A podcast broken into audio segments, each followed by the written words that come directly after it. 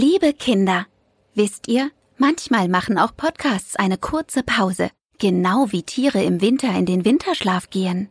Das bedeutet, dass euer Lieblingskinderpodcast eine kleine Pause macht, um sich auszuruhen und neue Abenteuer vorzubereiten.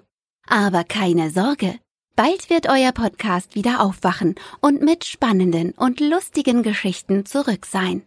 Bis dahin könnt ihr alle Folgen noch einmal hören und vielleicht selbst kleine Abenteuer erleben.